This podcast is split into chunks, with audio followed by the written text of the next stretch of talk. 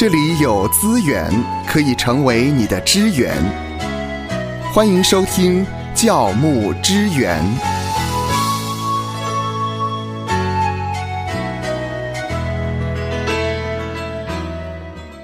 主内同工，不晓得您是否有遇过这样的一个情况？有弟兄姐妹告诉你，他说啊，上帝跟我说，神对我说。面对这样的一个问题的时候，你如何看待弟兄姐妹这一类的说法呢？我们常常可以听见身边的弟兄姐妹对我们说：“哎，神对我说什么什么，然后神告诉我什么什么。”我想，只要是基督徒，应该都听过身边的人这样说，就是神对我说是。然后我们可能第一个感觉会觉得很奇怪，怎么？你听得到，我怎么没有听到神对我说呢？我想这样的表达方式，实际上确实也造成了不少弟兄姐妹的困扰。有许多教会的牧长也都认为说，还是不要这样说会比较好。所以还是不要这样说比较好，是不是比较好的答案呢？好，那我就先稍等，我们就再继续往下探讨，就会知道是不是好的答案了。嗯。因为如果我们总是说神对我说什么，神告诉我什么，那我们其他人就可能会想说，会不会是因为我们不是牧者啊？嗯，会不会是因为我们不是小组长，我们也不是什么灵命高深的人，所以一直听不到神说话吗？嗯，是，这确实会对一些呃刚刚开始信主或者是灵命并不是很成熟的弟兄姐妹会有的困惑。是的。有弟兄姐妹会质疑说：“原来听神说话是要练过的啊，这是不是也是一种教会阶级的象征呢？原来人家听得到神对我说，这是要操练的吗？您几时听过新朋友说神对我说呢？原来，原来新朋友都没练过啊。嗯，然后可能再过一段时间，又有人又发现不对了。如果好像多听几次神对我说以后。”有些人可能就恍然大悟，说：“哦，原来神对我说是基督徒的专用术语啊！嗯，不是说真的神对他说，而是当事人感觉神对他说。哦，你的意思是说，呃，这句话的意思呢，其实他要表达的是感觉神对我说是一种感觉喽，可以这么说，可能就是一种他认为从神而来的一种感动。”所以他就很大方的表达说：“神对我说，那对他来讲，可能是一种属灵的意境吧。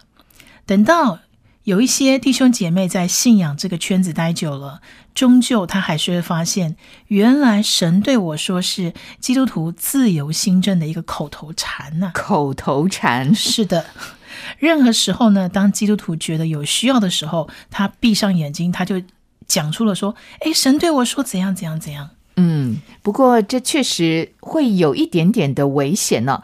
但是我们从圣经当中，我们确实也发现，神也对某些人说话。没错，圣经里其实一直都有类似蛮多的这个记载。比方说，我们来数数圣经旧约、新约有没有类似的神对人说话的例子。比如说，像出埃及记在二十章一到十七节。啊，就是神在西奈山向摩西赐下十诫的那段经文里头，嗯，这段经文中有记载到神亲自向摩西说话，把十诫传达给以色列的百姓。然后我们再看看出埃及记三章的一到二十二节的这个经文段落，是神在旷野当中向摩西呼叫的经文。神当时是通过烧不尽的这个荆棘啊，就是不被燃烧殆尽的荆棘丛，他向摩西显现，而且告诉他他的名字是耶和华，并且派遣他去拯救以色列人，来脱离埃及的奴役。你看，像这些都是神亲自向人说话的一个例子。是，甚至在萨摩尔记，在三章一到十四节的时候。神在示罗向萨摩尔说话的经文，他一直在呼叫萨摩尔，而且呼叫了三次。而萨摩尔在第三次听到后，他才回答说：“请说，仆人静听。”而且呢，那时候的萨摩尔年纪还很小呢。是的，是非常小的时候。然后在约拿书一章的一到三节，这个是关于神他派遣约拿去宣告预言，去向尼尼微宣告预言的经文。在这一段经文里头，神也是直接向约拿说话，命令他到尼尼微城去说预言。而且在马太福音的三章十七节，曾经有这样给记载，是我们很喜欢的一段经文。那是关于耶稣受洗的时候，天上有一道声音对他说话的经文。在这段经文里面呢，神在耶稣受洗的时候，从天上发出声音说：“这是我的爱子，我所喜悦的。”嗯，哇，这句话谁不爱听？大家都觉得很希望听到神对我们说：“这是我的爱子，我所喜悦的。”那这些通通都是圣经所记载了，神直接对人说话的经文。是向乐老师，我们看到了这些圣经的例子，可是有些人会有疑问：我们毕竟不是活在古代哦，我们不是摩西，也不是约拿，也不是撒摩尔。那古代可能就只有一个摩西，一个撒摩尔，一个约拿。那是不是神在古代的时候是用这样的一个直接的方式来对他的百姓说话？那现代就不太相同了呢？神没有改变，但是只是环境不同了。因此，神或许古代的时候他用直接对话的方式，但是在我们现代，因为我们得小心，因为我们毕竟真的不是活在古代的人，所以现代有很多的基督徒，他们这么说的时候，确实很多人会对于神对我说的这一句话充满困惑。那这个很正常。十诫明文规定呢，不可妄称神的名。毕竟呢，以神之名，它其实是不是随便开玩笑的事情？那到了新约呢，可能我们有圣灵的灵道之后，我们也不再透过祭司的角色去面对神，而是直接的向主祷告。那这样一来呢，看起来神对我说的这个感觉似乎就不奇怪了。但不奇怪不等于没有危险性。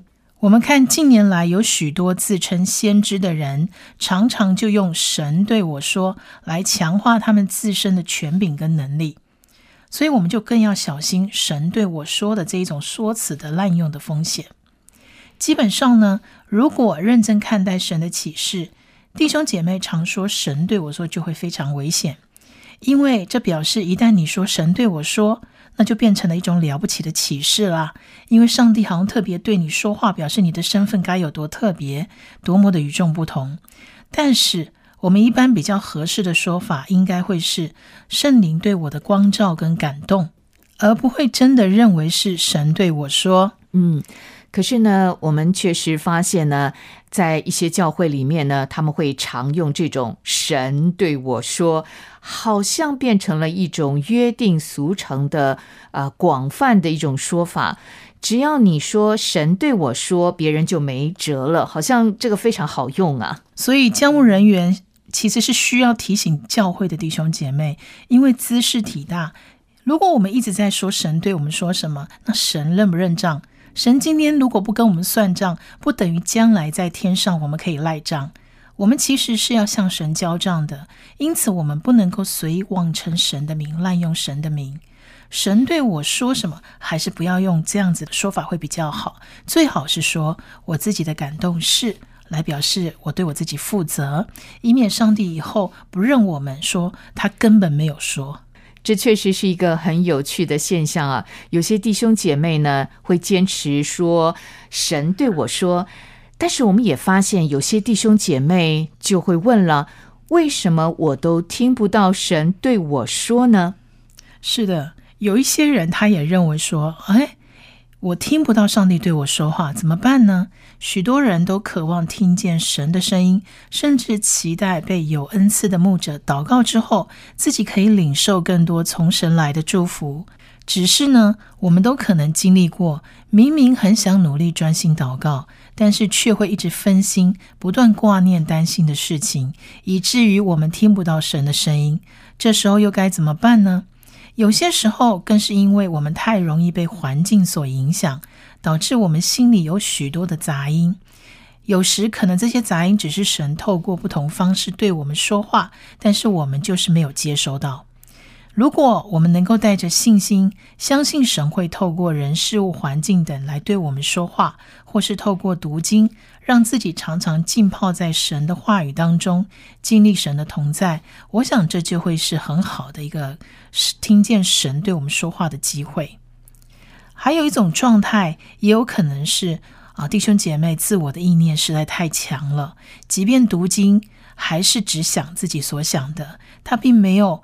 循着圣经的思考脉络去思考，也就是不容让上帝有空间来引导我们思想，这样我们也不容易听到上帝的声音。有些弟兄姐妹真的很渴慕能够听到神对他说：“向乐老师，我们有没有一些实际的参考的案例可以提供给教会的牧者呢？”有的，在基督教的媒体呢，我发现有两个一直在寻求聆听神说话的有趣的例证。嗯，比如说，第一个是有一个叫“与神相交”的事工，他的创办人是马克博士。他出生在基督教的家庭，他大概花了十一年的时间尝试想来听神的声音，但是呢，无论他多么努力的等候读经。祷告、进食、进入神学院，甚至他后来当了牧师，他都没有办法听到他认为神该有的那种如重水般的声音。哦，这个期间的痛苦、失望跟挫折，还有他遭遇的问题、障碍和心情，他最清楚。哇，一位牧师呢，他也有这样的一种渴望啊，他也经过了那么多年的时间的寻求，那后来呢，他是怎么样的来发现呢？在他聆听主的声音跟神相交的那个寻求的过程当中，他忽然发现自己好像一直是个左脑的使用者，嗯，凡事都需要通过他脑袋里的知识来判断、理性分析，他才会接受。那不能通过的就被摒除在外。那他发现这就是为什么他多年来都听不到神的声音的原因。哦，这是说呢，他太过于理性，太过于会分析喽。我想是这样，没错。神给我们左右两个脑，让我们均衡使用。我们需要用右脑去感受神，接收从神而来的讯息，同时也需要用左脑理性思考，来辨认所领受的是不是出于神。因此呢，马克就开始了与神相交的施工。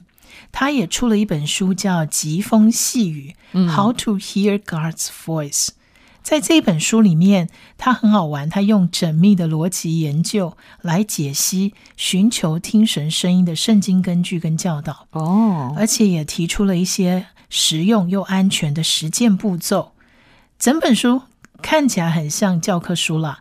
但是他这一本书确实可以参考看看，而宝贵的是，他还有一个学生叫 Dopley，William Dopley，他用深入浅出的方式整理出他领受神话语的方法跟经验的分享，也帮助了读者培养跟主的一个相交的关系。好，夏乐老师推荐了马克所写的这本书，叫做《疾风细雨》。那除了这一本书以外，刚刚我讲的这个马克的学生 Dopley 杜普雷夫妇呢，他们侍奉神也超过二十五年，就是这个与神相交事工的导师。他们在世界各地主领聚会，那他也出了一本书叫《隐秘处》，叫《Secret Place》。那这一本书里头呢，杜普雷就把他跟神互动的对话，还有隐秘处的场景，都一一的写给读者看。他不仅把信仰实践在他的职场当中，他更把聆听神话语的这种追求带到世界各地去讲授，甚至他也编写了一套儿主的课程，帮助小朋友像要像萨摩尔一样，就是学习从小聆听主的声音。那听说这一套课程在全世界有超过八百多间的教会在使用。好，以上的这两本书呢，可以提供牧者来参考。一本呢是马克所写的《疾风细雨》，另外呢是他的学生杜普雷所写的《隐秘处》。是的，那我们再来分享一下例证。第二个就是 Charles Stanley 牧师，嗯啊，他刚过世哈，是。那他曾经在年轻的时候，他说到呢，很多人会说神从没有跟我说过话。但是 Charles Stanley 牧师他认为这句话是大错特错，因为他认为事实上神有对你我都说过话，因为他认为圣经的用意就是神要对我们说话。也就是说，其实圣经就是神要对我们说话的一个管道。是的，没错。如果我们正在经历一些事情，要改正我们摇摆不定的信心，我们就可以问以下这些问题，而且进入神的话语当中。Stanley 牧师说呢，通常他第一件会做的事情就是他会仔细默想圣经经文，并且他会把所读的活出来。而且他会聆听神要对他说的话，不会去质疑神，因为他知道自己读圣经的目的是要寻求解答，还有厘清问题。那第二件事呢？他会试着回想他过去的例子，在他自己遇到问题的时候，神是如何的信实的来应允他的祈求。所以，Stanley 牧师呢，他鼓励我们每一个人都要有一本圣经，无论是什么版本。并且在圣经的空白处呢，如果多一点，我们就可以做笔记。在我们遇到某些状况后，发现神如果借着某一些经文向我们的心说话的时候，我们就可以注记下来，简单的写一两个字。那一段时间之后，我们手中的这一本圣经就会成了神在我们生命中动工的一个传记。嗯，那最后，Stanley 牧师也提醒我们，当我们在读圣经的时候，有三点的注意事项。这样子才可以容让上帝慢慢的对我们说话。第一点就是你要仔细，不要急躁，要有耐心。是的。第二，要带着祷告的心来阅读，因为神就要借此向我们说话。第三，要勇敢顺服，并且把结果全然交托给神，我们就会真实的感受到神确实在对我们每一个人说话。嗯，非常好的建议哦。好，芳华也知道，夏乐老师也整理了国外基督教媒体的一些可以听取神声音的几种管道。那最后呢，我们就提供给教牧童工。比如说，第一个祷告，嗯，在新旧约当中呢，记载了满满我们对神的祷告。这个证明神不仅垂听啊，而且他还用他的旨意应允了我们的祈求啊。比如说，在诗篇八十六篇第一节，大卫说：“耶和华，求你侧耳应允我。”嗯，这是祷告。第二个呢，就是神的话，就是圣经的经文了。圣经就是神的话。可以确定的是，当我们读圣经的时候，神就会对我们说话。当我们让基督成为我们生命救主之后，圣灵就住在我们生命里面，在日常的灵修中，成为我们与神之间的帮助者和协调者。那第三呢，是图像。有时候一幅画胜过千言万语，神其实有时候也使用图像对我们说话。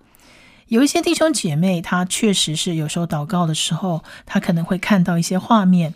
那这些画面呢，其实一点都不奇怪，就好像是儿时爸爸妈妈讲故事给我们听，我们可能一边听一边想象出了那个场景啊，那个人物。神可能就是用这样子的一种方式来对那些敏感于图像的弟兄姐妹来说话。所以这一些图像呢，不同的是在于画图者是神，我们并没有参与创作。好，第四个呢，就是异梦。在古代有约瑟，现代呢也会有做异梦的人，只是我们可能要小心谨慎的查验。嗯，那第五个呢是环境，这个是确实的，神会透过我们周遭的环境来影响我们，向我们传达信息。嗯，我还记得有一次，可能我很沮丧的时候，上帝就让我刚好看到了一集有一个创造大自然的一个频道。嗯，然后当我看完了某些地方的风景以后，我第一个赞叹的就是：天哪，我们的上帝真的是个艺术家，而且他还是一个美丽的建筑师。所以这些大自然是多么宽阔啊！我的心胸就打开了。感谢主。好，第六就是透过其他人，神有时候会使用他忠心的仆人对我们传递真理。有时候也会透过我们周围的弟兄姐妹帮助我们度过人生当中的风风雨雨。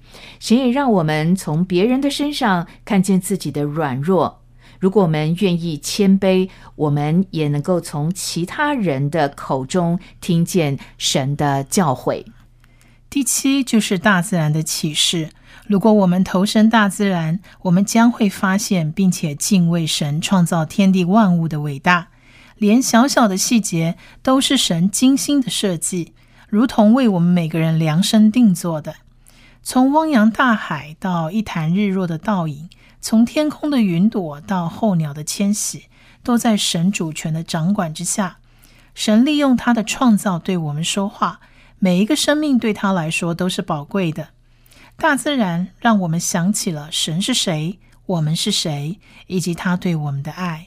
最后要提醒的是，神也会透过媒体来向我们说话，就像福音广播，透过我们的广播，神也许通过了他的仆人来向您说话。